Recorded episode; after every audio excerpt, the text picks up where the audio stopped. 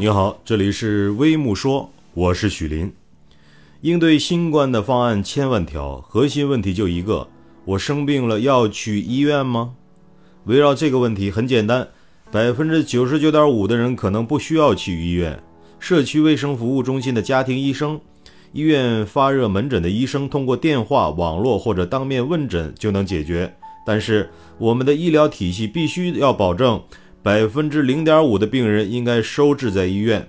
我们今天要做的所有事情，就是老百姓知道得了新冠，不要随意去医院，在家就能很快痊愈。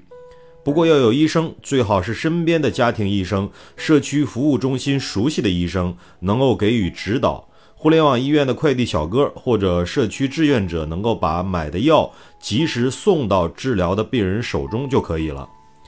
而需要住院的病人，我们社区基层医生或医院的发热门诊的医生处理后，可以转到红马医院或者红马病区，得到高效的治疗。这套体系只要正常运转，又有足够的药物储备，我们通过数月时间的磨合，就能逐渐走出疫情，迎接美好灿烂的生活。所以，无论是民众还是政府，只需要围绕一件事。